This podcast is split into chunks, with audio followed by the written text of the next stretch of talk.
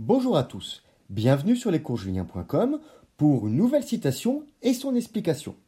Voici la citation. Pour tout homme, le premier pays est sa patrie et le second, c'est la France. Jefferson. Thomas Jefferson fut un des pères fondateurs des États-Unis.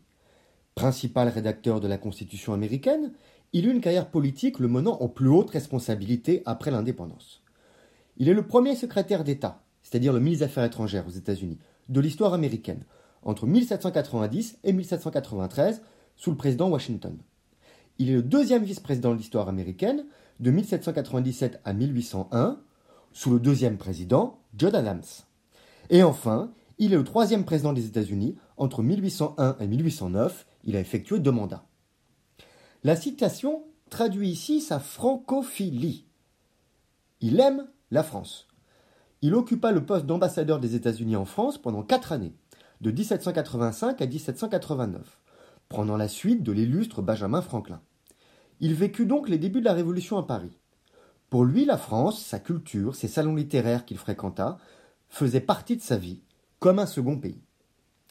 De plus, la citation explique les relations entre la France et les États-Unis.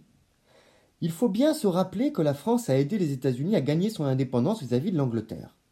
Des soldats, du matériel, des navires de guerre français ont combattu aux côtés des insurgés américains contre la couronne britannique.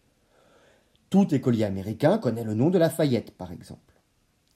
La France est le premier pays au monde à avoir reconnu officiellement les États-Unis en 1778, avant donc la fin de la guerre d'indépendance, qui se situe à peu près fin 1781.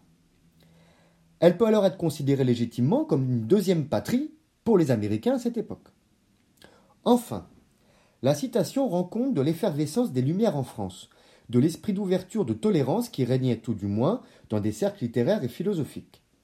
Elle traduit ce qui va se produire avec la Révolution, la Déclaration des droits de l'homme et du citoyen, et notamment avec des naturalisations pendant la Révolution française. La France révolutionnaire se présentait comme un asile pour ceux qui se reconnaissaient dans ses principes démocratiques. La portée du message révolutionnaire se voulait universelle. Ainsi, pour tout homme, le premier pays est sa patrie et le second, c'est la France. Je vous remercie pour votre écoute et vous dis à bientôt sur lescoursjulien.com. Au revoir.